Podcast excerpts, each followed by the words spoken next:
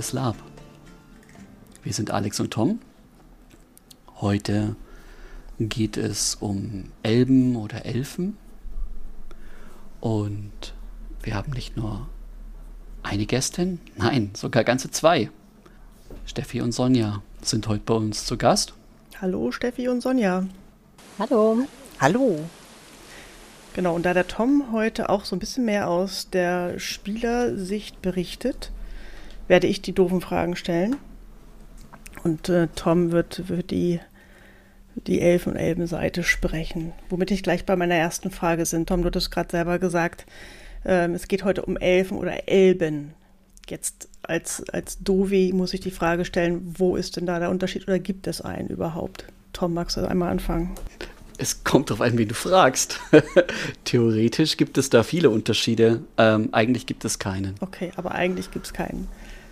Sonja und äh, genau. Steffi, seht ihr, seht ihr das auch so?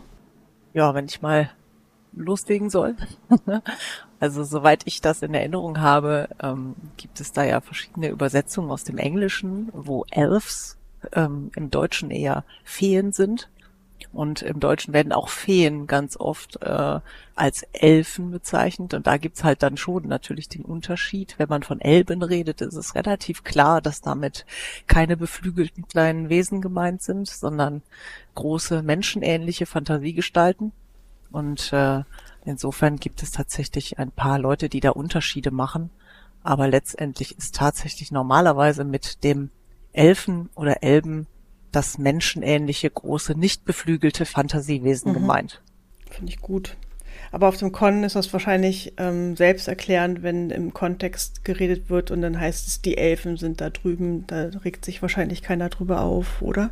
Nein, nein, tatsächlich nicht. Also es ist ja auch dann an der Darstellung des Charakters schon er zu erkennen, ob er jetzt äh, das eine oder das andere spielt. Mhm. Das eine kommt sehr selten vor, das andere relativ häufig. Das stimmt. Okay. Mich würde natürlich interessieren, was reizt SpielerInnen überhaupt an, an solchen Elfenrollen? Also Steffi, magst du einmal berichten, wie du überhaupt auf dieses Konzept gekommen bist oder was dich daran so gereizt hat?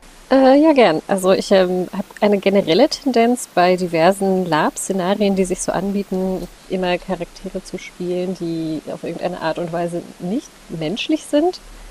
Mm, das ist einfach so eine persönliche Präferenz weil mich, glaube ich, äh, vor allen Dingen diese Diskrepanz reizt, die man da findet, dass man natürlich selber ein Mensch ist, aber sich versuchen muss, in etwas hineinzuversetzen, das eben keines ist und man da immer sehr schön irgendwelche Mindsets abstrahieren kann oder ähm, mit diesem Zwischenbereich spielen, diesem Graubereich von was ist eigentlich tatsächlich menschlich und was nicht, wo gibt es Überschneidungspunkte, ob man da jetzt eine KI spielt oder irgendeine andere Rasse, die letztlich einfach eine andere Prägung hat. Also ich glaube, deswegen habe ich mich äh, unter anderem für Elben entschieden und weil ich generell auch ganz gut Fan davon bin. Also ich mag äh, wie sehr, sehr viele Fantasy-Laper, die Herr der Ringe-Filme.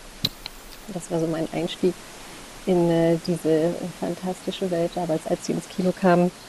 Und natürlich mochte ich auch die Elben, weil die irgendwie toll aussahen und cool waren. Mhm.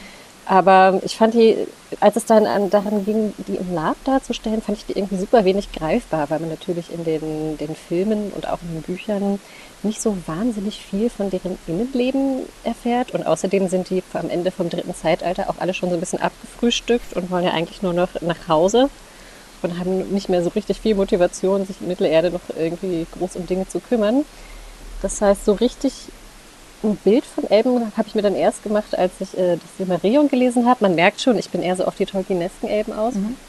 Und da fand ich dann besonders faszinierend, dass ähm, Elben letztlich eigentlich dieselben charakterlichen Schwächen und Stärken haben können wie Menschen, nur dass deren Geschichten einfach immer noch mal zwei Nummern epischer sind Vermutlich, weil sie einerseits eben ähm, laut dem Tolkien-Lore so fest äh, mit, der, mit der Welt verbunden sind, also ihr Schicksal und das der Welt, die sind ja miteinander verflochten und die können da auch nicht raus von.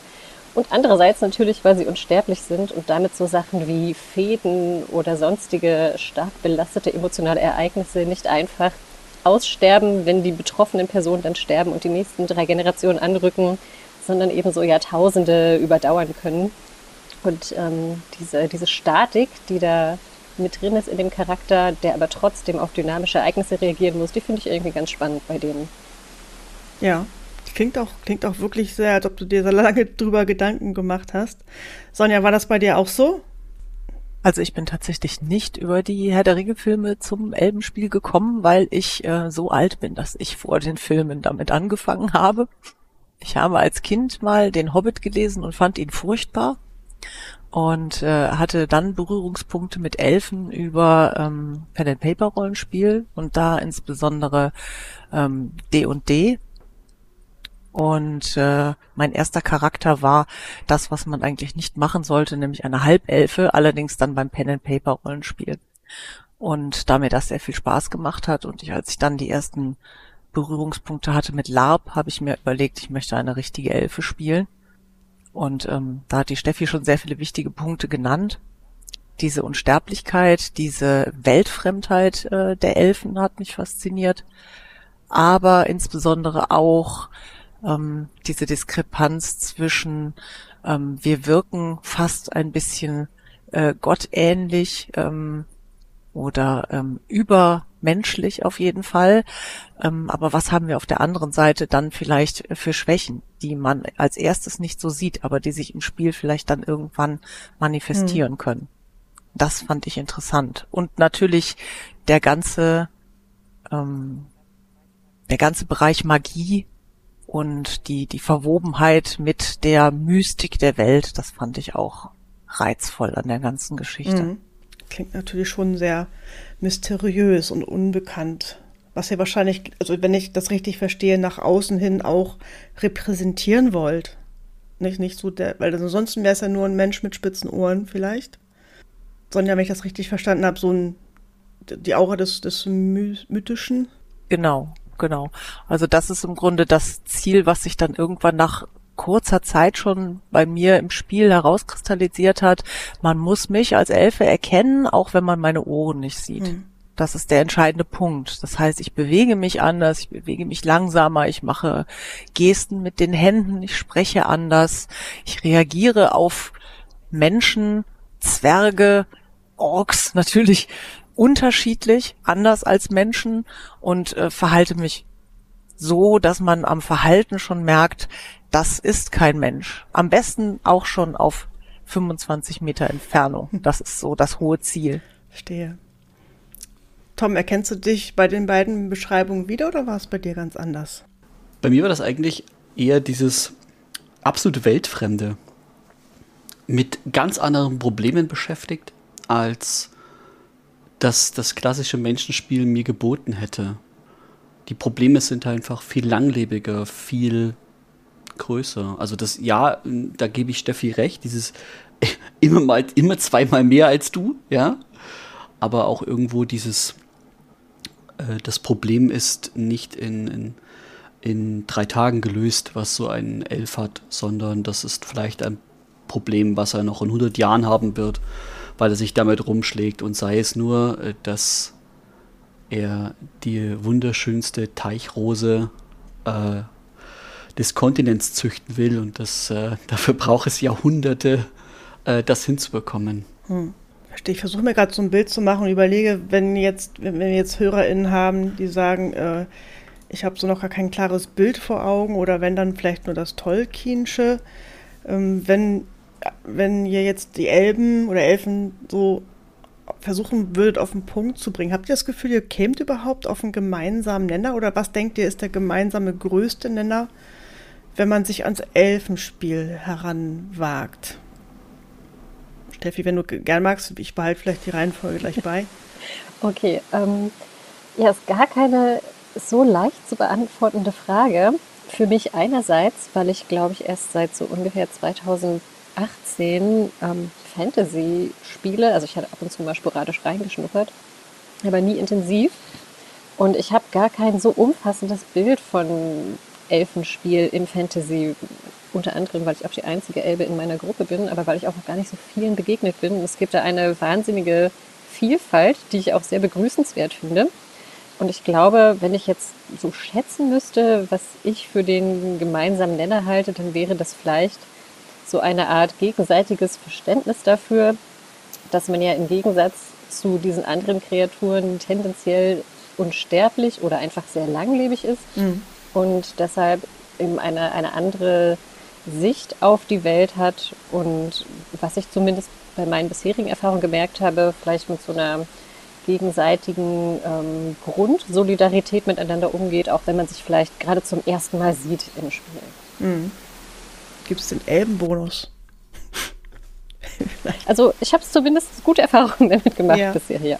Ja, eine, äh, da hätte ich direkt die erste Frage weiter noch, wenn du sagst, wenn du von Unsterblichkeit sprichst, darf ich das so verstehen, dass sozusagen, wer jetzt nicht ein unmittelbarer ähm, ähm, gewalttätiger Tod hinzugefügt oder ne, also beigefügt wird, dann würden Elben wirklich sehr lange leben oder Elfen.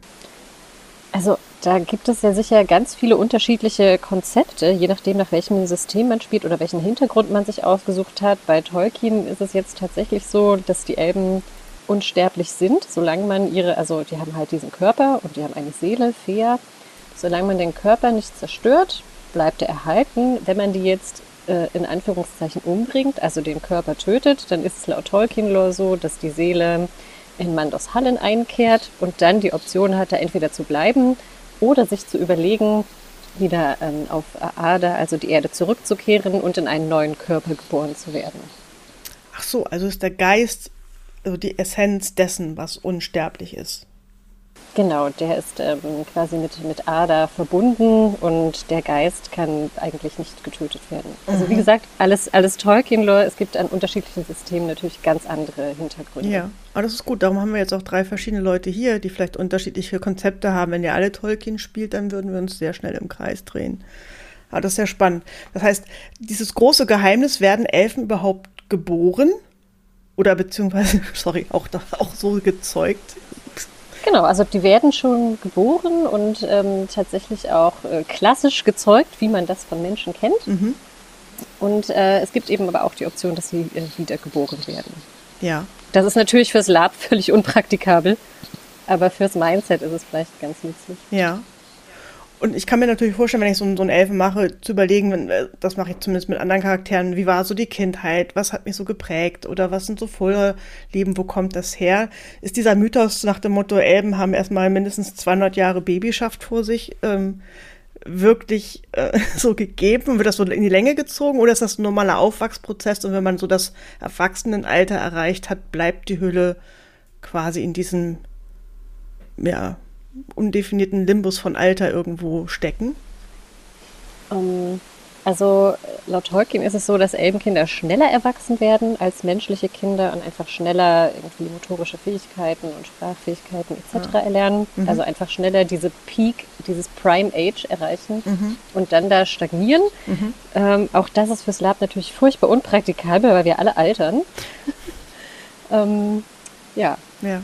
Und äh, traditionell habe ich mir das so ausgemalt, dass da natürlich einfach ewig viel Zeit man sich nehmen kann für Dinge wie Bildung. Ja, also wenn man irgendwas lernen will, dann kann man da auch erstmal 100 Jahre reinbuttern, bis man da ein Level erreicht hat, das ähm, das menschliche Meisterschaftsäquivalent hat. Weil warum sollte man vorher aufhören, wenn es Spaß macht? Und dann kann man sich der nächsten Sache widmen. Auch so eine Krux im Lab, weil wir alle natürlich keine 150 Jahre Zeit haben, um Klavierspielen zu lernen oder so. Verstehe. Sonja, hattest du eine ähnliche Herangehensweise? Du sagtest ja, du hast damit angefangen, bevor Tolkien überhaupt kam. Wie gehst du mit diesem Thema Altern oder Alter um äh, in deiner Rolle? Also tatsächlich ähnlich. Ähm, das orientiert sich das Spiel schon sehr auch an der, ähm, sagen wir mal, Tol Tolkienesken äh, Vorstellung von Elfen. Ähm, es ist nur so, dass unsere Gruppe das nicht als, oder auch ich als Charakter das nicht als ähm, strikte Vorgabe habe. Aber ja, also genau das Gleiche. Ähm, das, was äh, Steffi am Anfang beschrieben hat, ähm, würde ich auch als die Gemeinsamkeit schlechthin bezeichnen, nämlich das nennen wir oder ich immer gerne dieses elbische Gemeinschaftsgefühl. Das heißt, wenn du irgendwo hinkommst in ein Land, dann weißt du, ob da Elben leben oder nicht. Oder wenn du in eine, ähm, in eine Stadt kommst oder in ein Lager, ähm, Elben untereinander erkennen sich. Das ist, wenn die Lab-Spieler da so ein bisschen die gleiche Einstellung haben, eine ganz tolle Sache, weil man dann auch bei wildfremden Leuten eine Solidarität ausspielen kann. Das kommt auch tatsächlich vor. Bei manchen Spielern weniger, bei manchen tatsächlich schon. Und ähm, das ist sehr schön. Und ähm, ja, in Bezug auf die Langlebigkeit eigentlich genauso. Also die, die Kindheit ist ähnlich äh, wie bei Menschen, äh, aber das Erwachsenwerden, das Reifen hat sehr viel mehr Zeit, man hat sehr viel Möglichkeiten mehr zu erkunden, was bin ich, was kann ich gut, wofür interessiere ich mich, was sind Züge meines Wesens, was möchte ich ausleben, was möchte ich stärken. Und ähm, so ein erwachsener Elf ist wie ein guter Wein, halt sehr gereift und hat sehr viele unterschiedliche Aromen und Ausprägungen. Das heißt, wenn ich an ihm lecke, schmecke ich einen Hauch von Trüffel. Richtig. Ein bisschen erdig, aber manchmal. Was, was ist für dich so der Kern deines, deines Elfenspiels? Also tatsächlich ähm, auch, ähm, was Tom gesagt hat, diese Weltfremdheit trifft's nicht ganz, weil wir sind ja unglaublich gebildet und schlau. Wir wissen ja sehr viel über die Welt, aber über das Leben selber von anderen Völkern wissen wir vielleicht nicht ganz so viel. Also dieses leicht abgespacede, abgehobene, ähm, auch ein bisschen sich den anderen überlegen fühlen, dies auch zeigen, aber ohne arrogant rüberzukommen. Das ist ein sehr spannendes Spielelement.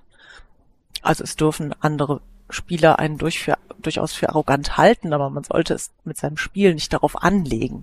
Mhm, Da den Spagat zu schaffen, den finde ich sehr, sehr spannend. Und ähm, der grundlegende Faktor meines Elfenspiels ist inzwischen, wahrscheinlich weil ich es auch schon so sehr lange mache, dass ich versuche, den anderen Spielern auf dem Live-Rollenspiel ein guter Elf zu sein. Also denen ein, eine gute Show zu bieten. Dass die etwas davon haben, dass mhm. ich da bin. Verstehe. Dann kommt nämlich auch sehr viel zurück. Man bekommt dann sehr viel gespiegelt und dann hat man selber auch ein sehr äh, spannendes und, und interessantes mhm. Miteinander. Klingt super interessant.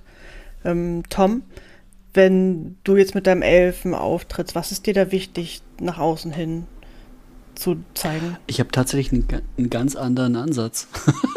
also ähm, ja, grundsätzlich ist das das eine, dieses ähm, äh, dieses, die, dieses Alter darzustellen, was ein, äh, was ein Elf hat. Zum Zweiten ähm, eine gewisse Sturheit in, in gewissen Punkten des, des täglichen Lebens. Also ähm, meine Hauptelfenrolle ist äh, ein sehr, sehr Licht, also das ist ein Lichtelf, also das ist, ja, der hat, der hat kein Verständnis für die Finsternis und der diskutiert da nicht rum und ähm, und das, er, er verbreitet das auch in seiner Umgebung. Also er erklärt den Leuten ganz ehrlich, äh, Lügen ist, ist eine dumme, dumme Idee, lass das. Ähm, also ich versuche, ich versuche nicht oberlehrerhaft zu sein, sondern eher ähm, zur Seite zu stehen. Und zwar aus dieser, äh, ich, dieser Erfahrung des Alters quasi rüberzubringen. Aber nicht auf diesem aktiv, ich muss dir etwas erklären, sondern im Zweifelsfall kannst du mich fragen. Und das, das äh, funktioniert recht gut, ähm, weil die Rolle sehr, sehr gut verknüpft ist dafür, um das zu können, auch mit anderen Elfengruppen. Ist aber ein anderer Ansatz. Du bist wieder, wieder gut geschulte Bibliothekar, den man dann fragen darf und der hoffentlich auf alles eine Antwort weiß. Ich bin schlau, ich schlumpf. Nein, bin ich nicht. nicht. Mhm. Ähm, was ist dir denn bei, bei der Darstellung, also ne, wenn du sagst, okay, du hast einen anderen Ansatz, aber ich, ich glaube, die Idee dahinter, meine ich, gehört zu haben, dass ihr sagt, ihr versetzt euch alle in eine Lage von einem Wesen, was einfach unfassbar viel mehr Zeit hat für alles. So habe ich das jetzt richtig verstanden, oder? Ja. Ja, das denke ich mal, ist auf jeden Fall eine große Gemeinsamkeit, ja. Und ich finde es auch okay, also es wäre ja schade, wenn alle das gleiche interpretieren würden und alle das gleiche Gehabe hätten. Und ich finde es, glaube ich, als Mitspielerin von Elben auch ganz spannend, so Eigenarten zu haben. Wenn jemand sagt, ich bin einfach stur, weil, ne, jemand sagt, das ist so mein Weg und das haben wir schon seit, seit 10.000 Jahren so gemacht, werde ich heute nicht anders machen, ist das, glaube ich, auch eine legitime Art und Weise, das umzusetzen. Also für mich, für euch wahrscheinlich Aber wo du gerade, ich bin da, ich habe mir gerade eine Notiz gemacht. Ähm, Tom Alzo sagt, es ist ein Lichtelf. Und ich habe so viele Bezeichnungen von Elben und Elfenarten gehört. Ich habe mir mal welche aufgeschrieben und mir kam spontan in den Sinn der Begriff Hochelf. Dann gab es noch Waldelf. Ich selber hat mal eine Wildelfe gespielt, fragt nicht. Und auch noch Dunkelelfen und ich weiß nicht, wie viel noch. Wie geht ihr denn selber als Spielerin mit diesen unterschiedlichen Arten um? Ist das für euch alles gleich oder macht ihr da schon Unterschiede, wenn jemand sagt, ey, Moment, aber ich bin eine Waldelfe? Steffi, hast du da für dich eine Lösung gefunden? Ja, ich habe das tatsächlich auch in meinen Hintergrund eingearbeitet. Also vorab muss ich sagen, dass ich, obwohl ich es mir regelmäßig vor Cons angucke, nach wie vor diese ganzen Unterteilungen von diesen Elbenstämmen allein schon bei Tolkien furchtbar verwirrend finde. Das sind so viele Namen und wer sich da wann mal abgespalten und dann wo gesiedelt hat. Und also ich finde es furchtbar unübersichtlich. Habe aber so bei den, den großen Stämmen, die auch im Senarion jetzt ein, eine größere Rolle spielen, habe ich mich schon auch für meine eigenen Hintergründe bedient. Und da gibt es zum Beispiel eben die Teleri, die Seealben, deren großes Ding ist quasi, dass sie von den Noldo, das sind äh, hauptsächlich die Elben, die man im, ähm, in Herrn Ringe sieht, irgendwann gab es da mal so einen Sippenmord und ähm, das haben die denen nie verziehen und ich habe das so als eine, eine Konfliktbasis genommen. Ähm, das heißt, wenn ich jetzt irgendwelche Noldor sehe, dann ist gleich erstmal so ein bisschen vorurteilsbehaftet.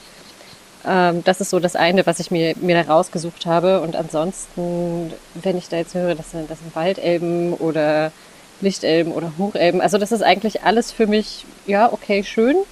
Bis auf Dunkelelben, da geht dann die Alarmglocke los. Ähm, aber der Rest, ähm, da weiß man ja auch immer nie, was für Waldelben sind das jetzt? Sind das Tolkien-Waldelben? Sind das irgendwelche Waldelben aus D&D oder irgendeinem so irgend so MMO-RPG, das ich gar nicht kenne? Für mich sind das halt erstmal Elben, die im Wald leben, bis ich mehr über sie herausfinde.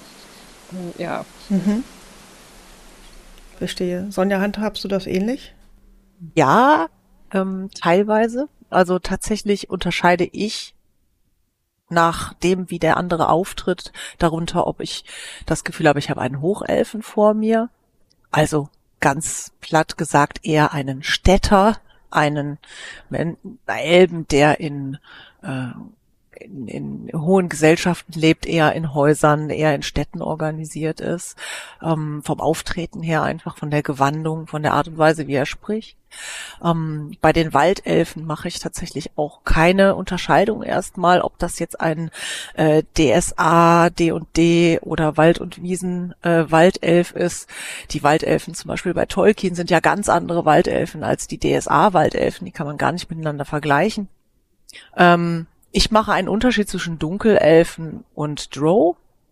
Ähm, ein Dunkelelf an sich erstmal nach Tolkien wäre ja nur ein Elf, der im Grunde das Licht der zwei Bäume nicht gesehen hat. Also im Grunde ein, äh, ein Elb mit einer sehr traurigen Ahnenschaft, aber letztendlich ähm, kein schlechter Elb.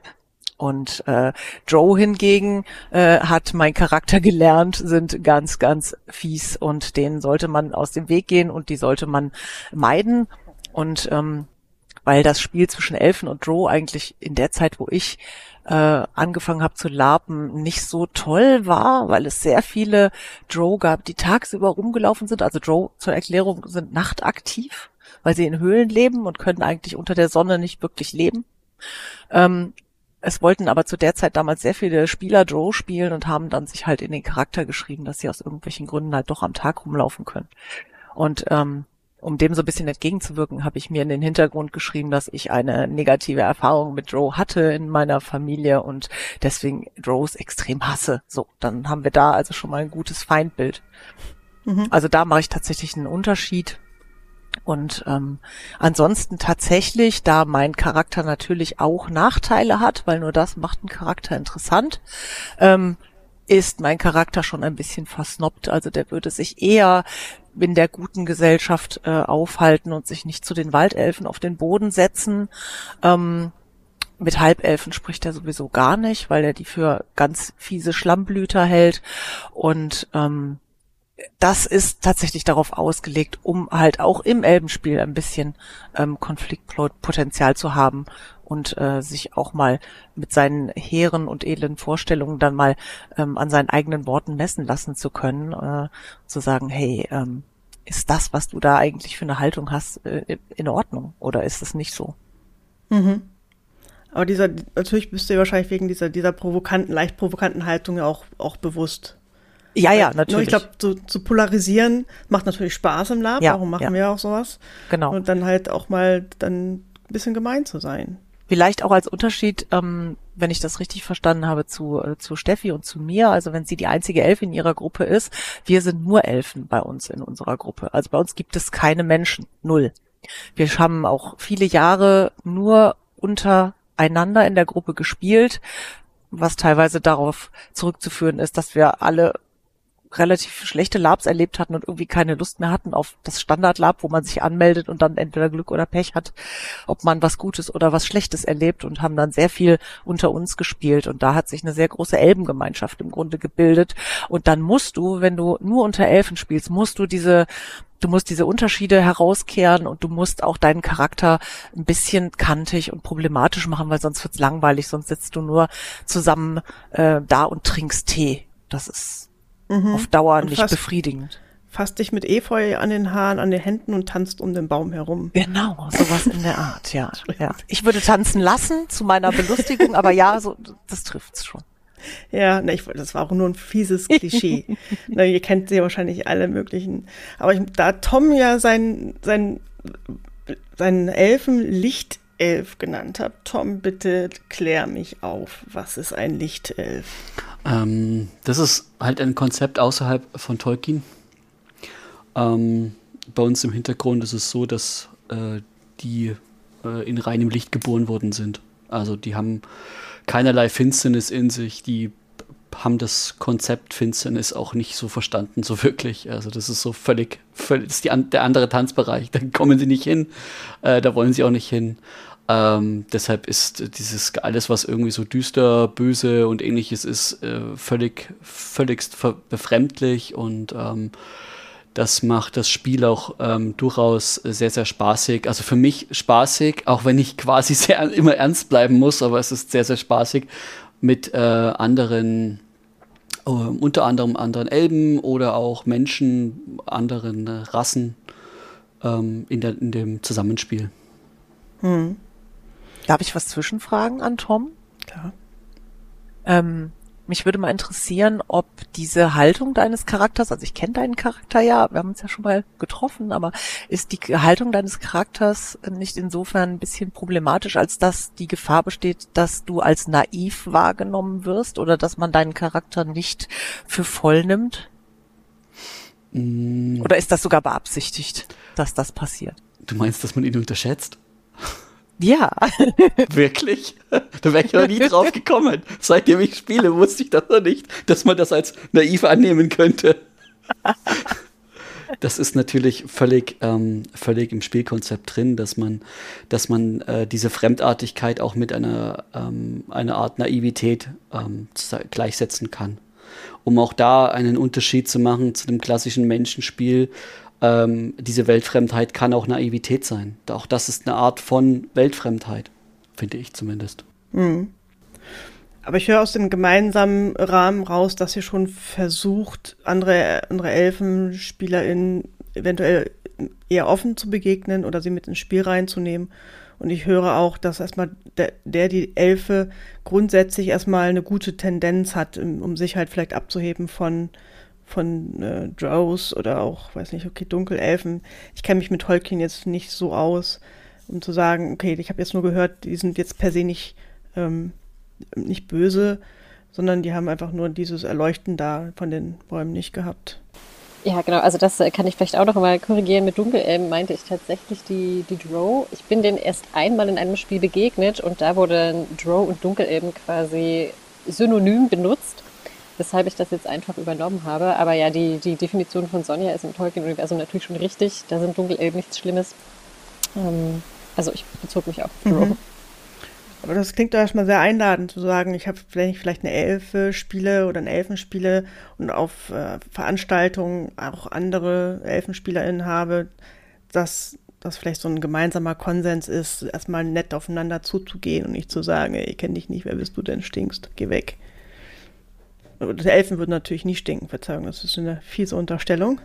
Auch nach einer Woche Con nicht, aber ja, ich finde das auf jeden Fall auch schön. Das war am Anfang eine meiner größten Ängste, weil ich ja wie gesagt die einzige Elbenspielerin bei uns bin und auch sonst nicht wirklich welche kannte. Das heißt, die ersten Male, die ich auf Cons irgendwie Elben aus der Ferne gesehen habe, bin ich denen immer erstmal panisch aus dem Weg gegangen, weil ich gar nicht wusste, ob es da jetzt irgendwelche ungeschriebenen Regeln oder Gesetze gibt und ich einfach keine Ahnung davon habe oder wie der Umgang so miteinander ist, wenn man sich nicht kennt. Und da war ich einfach so nervös, dass ich da einfach immer einen riesen Bogen drum gemacht habe, bis es sich nicht mehr vermeiden ließ. Und ja, mittlerweile, wie gesagt, eine gute Erfahrungen gemacht und von mhm. daher guter Dinge für die Zukunft. Ich finde auch, das allgemeine Spiel ist ja inzwischen schon sehr danach ausgerichtet, miteinander zu spielen. Und ich, ich kann mir auch nicht vorstellen, dass wenn du sagst, ey, ich bin das wandelnde Simmerillion und wenn du jetzt, wenn dir jetzt der Name so und so nichts sagt, dann bist du schon mal suspekt, sondern dass man da vielleicht ein bisschen wohlwollender miteinander halt auch umgeht und einfach das so akzeptiert, dass jemand vielleicht einen anderen Elfenhintergrund hat, Spielhintergrund hat und trotzdem sich als gleichgestellt erkennt. Wie ist das bei euch? Weil, wie gesagt, Steffi und Sonja, ihr habt ja beide unterschiedliche Konzepte. Könnt ihr euch vorstellen, wenn ihr euch jetzt so begegnet, dass ihr trotzdem da miteinander klarkommt? Ja, also ich könnte mir das sehr gut vorstellen, weil wir es uns einfach auch angewöhnt haben bei uns in der Gruppe, dass das, was wir als Pantheon bezeichnen, also den großen Hintergrund der Elben, dass wir den gar nicht thematisieren. Also wir in der normalen Unterhaltung versuchen wir äh, den Namen von Göttern oder Geistwesen gar nicht großartig äh, zu nennen, sondern das eher zu umschreiben, so dass man auf einer Ebene im Grunde über die Struktur der Welt und die Erschaffung der Welt reden kann, so dass man gar nicht darauf angewiesen ist, dass man quasi demselben Hintergrund entstammt. Und ich habe überhaupt kein Problem mit anderen Elfen äh, zu spielen. Wir haben äh, alleine in unserer Elfengruppe ähm, Elfen, die nach Bernhard Hennen spielen, nach D&D. Wir haben DSA-Elfen, die sich auf Istira unterhalten, wo ich kein Wort verstehe. Ähm, wir haben Elfen, die haben einen eigenen Hintergrund, gar nicht aus irgendeinem Fantasy-Rollenspiel oder irgendeinem Buch entlehnt.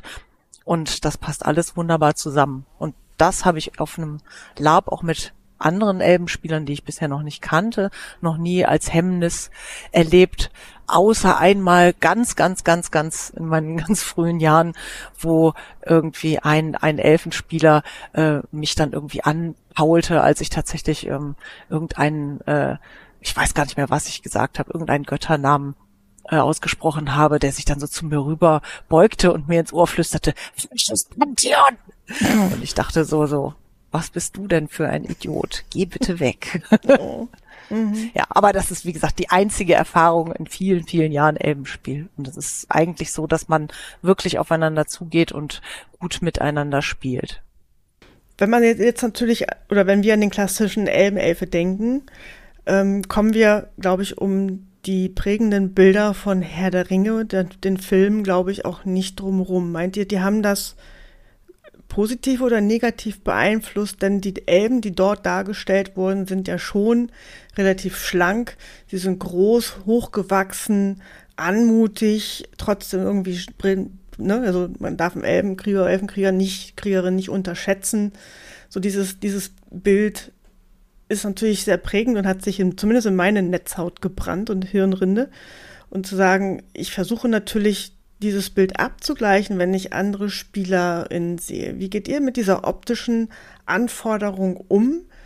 Wenn natürlich, wir sind nicht alle 1,80 äh, ne? und die Frauen wahrscheinlich auch noch am wenigsten, leider, ähm, um das darstellen zu können. Wie geht ihr mit diesen Diskrepanzen von, so stelle ich mir einen Nelben vor und jetzt steht vor mir so eine 1,60 Frau oder Mann ne? mit keine Ahnung was. Äh, ist das, ist das für euch leicht und gut zu akzeptieren?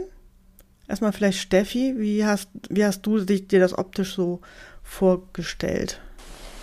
Ja, also ähm, ich bin ein großer, großer Fan von den Herr der Ringe-Elben, einfach weil ich die ästhetisch super ansprechend finde. Ähm, das hat aber rein gar nichts damit zu tun, wie ich jetzt die Darstellung im Lab erwarten würde. Also wenn mir da jetzt jemand entgegenkommt und auch irgendwie so ein, so ein 1,90 Elb mit wehendem Haar wäre, ja klar finde ich das gut. Aber das kann ich persönlich nicht darstellen, das können viele andere Leute nicht darstellen und deswegen ist es für mich überhaupt wenig ausschlaggebend, wie jetzt eigentlich so ein Elf aussieht, der mir entgegenkommt, weil wir ja am Ende alle irgendwie unser Hobby treiben und man kann sich jetzt nun mal nicht die ganze Zeit auf Stelzen fortbewegen oder was anderes, sondern wir wollen da alle Spaß haben.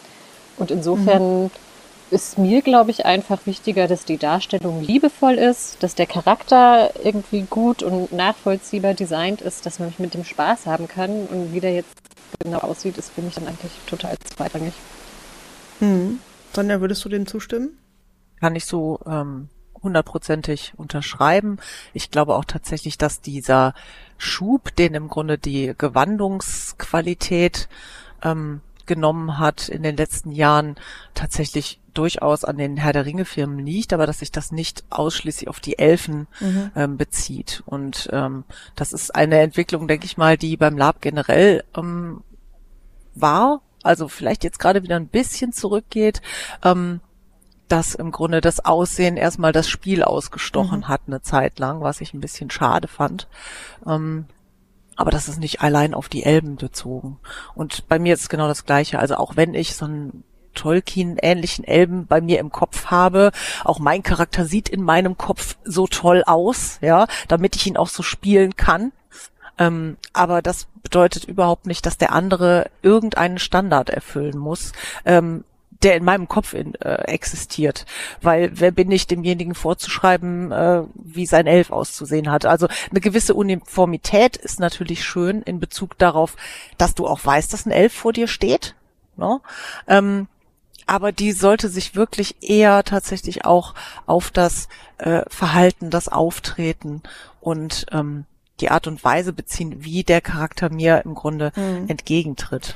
Ich würde damit natürlich nur die, den HörerInnen vielleicht auch die Angst nehmen, vielleicht Elfencharaktere anzufangen, wenn du denkst, ich habe jetzt aber nicht die Idealmaße. Wenn ich sage, ich bin vielleicht zu klein, ne? Weil wenn du so Durchschnitts, ich weiß nicht, wie groß die Durchschnittsfrau ja ist, 1,65 oder so. Und wenn du jetzt nicht unbedingt sehr dünn bist, sondern vielleicht eher ne, mehr auf der kompakteren Seite, nicht, dass dir jemand sagt, na, hättest mal lieber eine Zwergin gespielt. Solche Sachen würde ich natürlich. Ja. Kann natürlich passieren. Also ganz ehrlich, es gibt auch unter den Lapern nette und nicht so nette Menschen und es gibt tatsächlich auch Gruppen, äh, wo einem das tatsächlich passieren kann. Also die haben dann halt so eine Vorstellung oder so einen Standard, den sie auch nach außen bieten wollen, dass sie sagen, äh, nee, du nicht. So, ne? Ähm, ich persönlich finde, man kann mit wallenden Gewändern sehr viel kaschieren. Mit einem guten Spiel ähm, ist man ein Gewinn für seine Umgebung. Ähm, ich glaube, ab einer gewissen Körperfülle und geringen Körpergröße fühlt man sich selber dann auch nicht mehr wohl, in Elfen zu spielen und lässt es dann auch. Aber ich sag mal, im, im normalen Umfeld einer, einer Körpergröße und eines Gewichtes ähm, kann jeder einen Elfen spielen und sollte das auch machen. Aber es ist wie mit allen Hobbys, ne? Also es, man kann trotzdem auch immer noch an Leute geraten, die sagen, öh, finde ich jetzt nicht so toll. Aber letztendlich, das ist ja dann auch ein bisschen deren Problem, muss ich auch ganz ehrlich sagen. Das stimmt, man muss das, das, das Paket, was sie einem in die Hand drücken, ja auch nicht unbedingt annehmen. Richtig. Genau. Aber ich, ich kann das nachvollziehen. Ich hatte auch mal, ähm, war im Elfenbereich unterwegs und die waren halt schon sehr, sehr sportlich unterwegs und äh, nach 20 Jahren sehe ich halt auch nicht mehr so aus. Ähm, und habe es auch irgendwann erstmal gelassen, weil ich dachte, ich bin gerade weder fit genug, um das darstellen zu können, noch irgendwie so, ne, was du sagst, ich fühle mich in dieser Haut nicht wohl und auch nicht mehr diese Rolle darzustellen. Was nicht heißt, dass ich da nicht noch mehr hinkommen könnte, aber ich glaube, ich fand es auch wichtig, einfach zu sagen, wenn du denkst, dass du es darstellen kannst oder in dem Moment, wo du dich gut fühlst, dann mach es. Genau. Weil das überträgt sich ja auch aufs Spiel oder auch wie die Art und Weise, wie man sich bewegt, wie man sich ausdrückt und ob man genau. das wirklich fühlt, was man da. Es ist letztendlich, glaube ich, auch einfach klug, sich da dann zu schauen, ob man sich eine eine Gruppe oder ein, zwei Leute sucht, mit denen man dann zusammenspielt, mit denen man Mhm. auf demselben Nenner ist. Weil Mhm. auch da gibt's ähm, unterschiedliche Ansichten, zum Beispiel, sagen wir mal, wenn du Brillenträger bist zum Beispiel, ne? Eine Mhm. Brille und Elfen passt halt nicht zusammen. Also ich persönlich zum Beispiel finde nicht, dass man, obwohl ich selber Brillenträgerin bin, ähm, mit Brille einen Elfen darstellen sollte, weil der Elf ist perfekt und äh, der sieht gut und wenn er nicht gut sehen würde, dann würde er irgendwie dafür sorgen, dass seine Augen wieder besser werden. Das heißt, eine Brille passt nicht so. Aber trotzdem kann es ja durchaus passen in einem Setting, dass es einen elbischen äh, Bibliothekar gibt, der tatsächlich wirklich schon so alt ist und auch gar keine Mühe sich äh, seinem, seinem Körper äh, zu widmen mehr aufwenden möchte und dann einfach schnell sich tatsächlich eine Brille besorgt hat, um, um sich weiter den Schriften widmen zu können. Also es kann immer passen. Es kommt immer sehr darauf an, in welchem Umfeld man sich bewegt und äh, ob das dort passt. Und da muss man im Grunde seine Nische finden. Mhm. Ja, das, das hatten wir in den vorherigen Podcasts auch, dass wir häufig wieder auf diese Grundsatzregel zurückkamen, wenn du es darstellen kannst oder wenn du da Spaß dran hast oder wenn du dafür im Spiel eine gute Erklärung hast, dann geht relativ viel. Das stimmt, ja. Ne, dann geht viel. Ähm, Tom, hattest du im Kopf, wie dein Elf gestaltet werden sollte? Ha. Der hat eine massive Veränderung über die, äh, über die Zeit ge- mitgemacht. Ähm, ich habe ein Klischee von Anfang an direkt durchbrochen. Also der Elf war mal gestaltet nach äh, Terry Brooks Shannara. Ähm, war, war. Es hat sich verändert, aber es war. Dort ist es üblich, dass äh, elfische Männer äh, Bart tragen. So heute für mich unvorstellbar. Also ich, auch ich kann das, ich möchte das nicht mehr, aber damals habe ich das getan. Nicht äh, kein Vollbart oder so, aber halt ein, ein Bart getragen. So. Ähm, das das eine. Ansonsten der der hat sich über die Jahr, über die Jahrzehnte einfach verändert von der von der Kleidung, die erst praktisch war, hin zu wallenden Gewändern und eher dem dem Status, den er inzwischen inne hat, äh, angepasst. Also auch da eine Veränderung über die Zeit quasi. Hm, verstehe. Wenn sich jetzt jemand fragt, brauche ich persönlich als Spielerin bestimmte Skills? Also außer natürlich vielleicht dieses schauspielerische Talent, um das rüberzubringen, aber halt vielleicht noch andere Skills, um Elfen darstellen zu können. Steffi, hast, hattest du für dich eine Vorstellung, ähm, was du persönlich mitbringst? Ja, also ich würde erstmal damit anfangen, dass das für mich zwei völlig verschiedene Fragen sind. Ähm, was ich von mir selbst erwarte und von anderen, da klafft ein riesiger, ein riesiger Graben. Ja, Bei anderen, Wir versuchen die Brücke trotzdem mal zu schlagen. Also natürlich ist der Anspruch an einen selber ein anderer als an andere. Aber wenn du sagst, was wolltest, hattest du im Kopf, was du können sollen, würdest, tun, Dinge, um einen Elfen darzustellen, eine Elfe darzustellen. Also ich bin Gewandungsfetischist, was mich selbst angeht. Ich habe wahnsinnig viel Freude daran, mir schöne Klamotten zuzulegen, ob selber genäht, ob gekauft oder zusammengestellt. Deswegen hatte ich für mich den Anspruch, dass ich wollte, dass meine Klamotte cool aussieht und irgendwie elbisch, aber auch praktisch, weil ich auch kämpfe. Und ähm, hatte einfach viel Spaß daran, da den, den optischen Style zu entwerfen. Ich ähm, habe an mich selbst den Anspruch gehabt, dass ich irgendwie auch eine, eine passende Sprache dazu spreche. Also habe ich Quenya gelernt, so gut genug, um es in einer schriftlichen Übersetzung anzuwenden. Sprechen flüssig kann ich es nicht. Bitte, noch, Ach noch so, mal genau. was Äh, es gelernt? gibt laut, äh, bei Bitte. Tolkien gibt es zwei Elbensprachen, Sindarin und Quenya. Und ähm, ich habe die leichtere davon gelernt, ähm, weil ich das einfach, ich wollte ab und zu auch mal ein paar elbische Sachen sagen, weil ich fand, das gehörte für mich dazu. Ist das die mit Melon? Das heißt ist, also alles, was in Herr der Ringe auftaucht, ist äh, Sindarin. Und äh, Quenya, Mhm. soweit ich weiß, nicht, weil das ist so eher so ein bisschen, ähm, ich glaube, im, im Ring der Macht kommt das eher vor. Ich habe es aber nicht geprüft.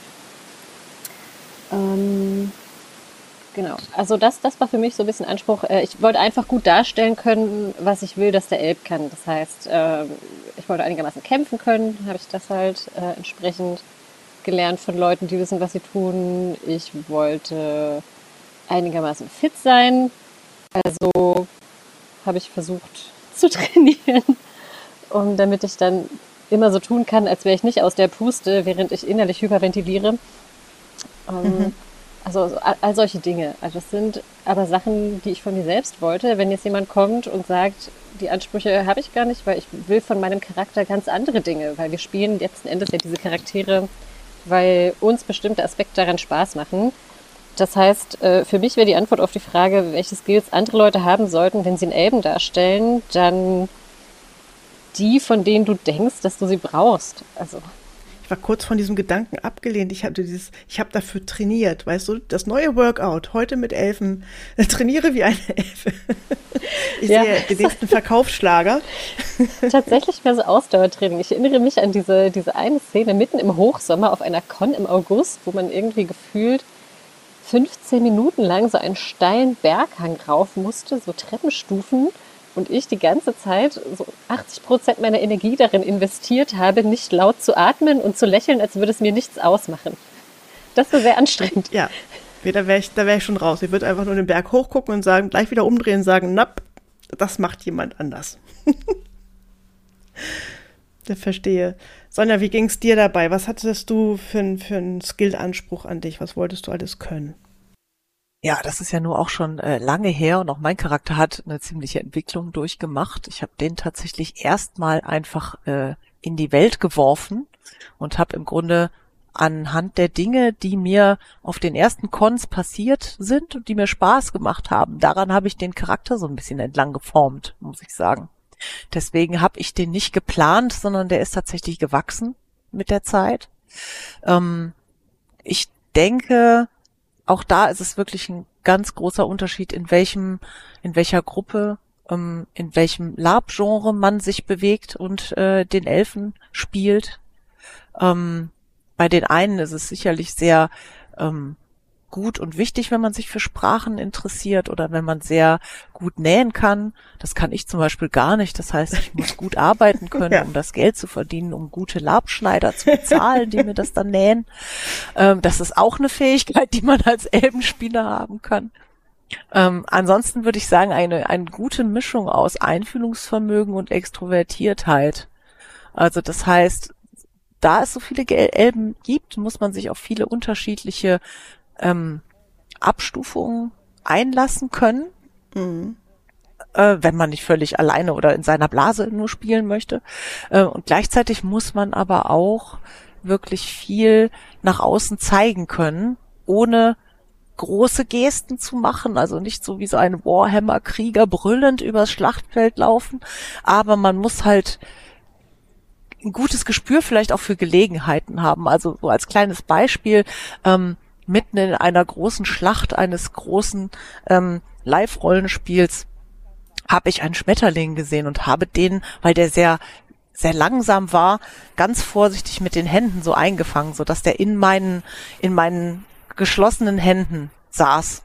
Und dann habe ich mir irgendeinen Spieler ausgeguckt, mit dem ich absolut nichts bisher zu tun hatte, war ein Elb und ähm, bin zu dem hingegangen und habe gesagt, ihr geht jetzt gleich in die Schlacht und ich möchte, dass ihr, wenn ihr schlimme Dinge seht, dies in eurem Herzen bewahrt. Und dann habe ich halt die Hände aufgemacht und habe gedacht, der Schmetterling fliegt jetzt raus. Aber der mhm. blieb sitzen auf meiner Hand.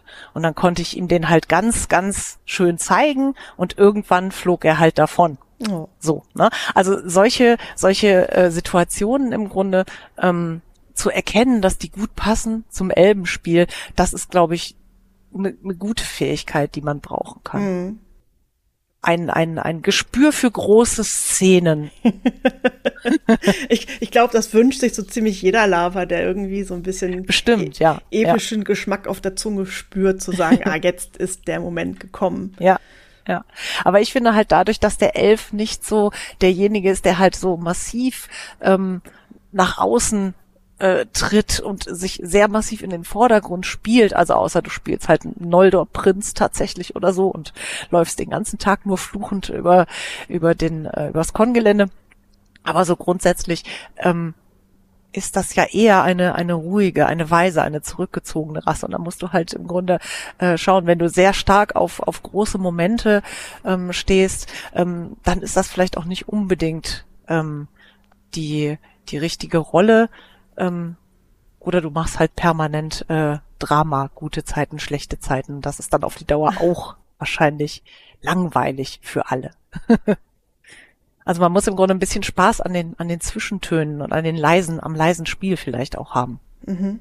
Schon viel verlangt. Auf der einen Seite muss man zur richtigen Zeit extrovertiert sein, zur richtigen Zeit sich zurücknehmen. Das erwartet schon, das, das klingt nach, nach einer eher größeren Palette an, dann so Social und Soft Skills irgendwie. Ja, also ich würde vielleicht als Lab-Anfänger nicht unbedingt mit einem Elfen anfangen, tatsächlich. ja. Ja, vielleicht, ich glaube, die Latte ist vielleicht schon ein bisschen höher gelegt, glaube ich, einfach, wenn es so eine große Spielerschaft gibt, die das schon ewig und lange macht. Ne, also ich rede so von 20 Jahren plus teilweise und, und ja. äh, da sind bestimmt halt auch so bestimmte Umgangsformen Formen gewachsen. Miteinander, stimmt, mit ja. anderen und so weiter. Ich versuche immer wieder an den Anfänger oder Anfängerin zu denken, die sagen, ich traue mich jetzt gar nicht. Und ja. die natürlich die Angst zu nehmen, zu sagen, ach, mach einfach. Ne? Das, das, das Wichtigste ist immer machen, ausprobieren. Genau, und im Zweifelsfall wirklich nicht alleine losziehen. Also als Einzelkämpfer hast du es, glaube ich, egal ob du Elb oder sonst irgendwas spielst, immer schwerer. Ne? Ähm, aber das reicht schon, wenn du eine Person hast, die es mit dir macht oder wenn du eine Gruppe hast, ähm, so dass man sich gegenseitig trägt und sich gegenseitig unterstützt. Und dann äh, ist das völlig unproblematisch. Klingt super spannend. Ich merke schon, das Thema Elben ist, sehr, sehr komplex. Und wir hatten ja auch schon am Vorweg mal drüber gesprochen, ob wir eine Doppelfolge machen. Und wenn ich gerade so auf die Zeit gucke, wären wir jetzt so theoretisch am Ende unserer ersten Episode über ElfenspielerInnen angekommen und äh, würde dann in zwei Wochen darauf verweisen, dass wir mit der zweiten Folge weitermachen. So, das war der erste Teil der epischen 80-teiligen Reihe Elben und, und das Leben Weisheiten von Sonja und, so, und, und Steffi. Nein, äh, Scherz beiseite. Die Folge wird länger, wie ihr merkt. Wir haben viel zu erzählen und äh, unsere Gästinnen haben uns sehr, sehr viel zu erzählen. Wir werden sicher eine Folge 2 machen in zwei Wochen. Hint, hint. Und in dem Sinne würde ich sagen. Sehen wir uns in zwei Wochen. Bis dann. Steffi jo. und Sonja, ihr seid ja in zwei Wochen auch wieder dabei. Hurra! Ja, vielen Dank für die Einladung. Wir hören uns. Bis dann. Tschüss. Bis dann.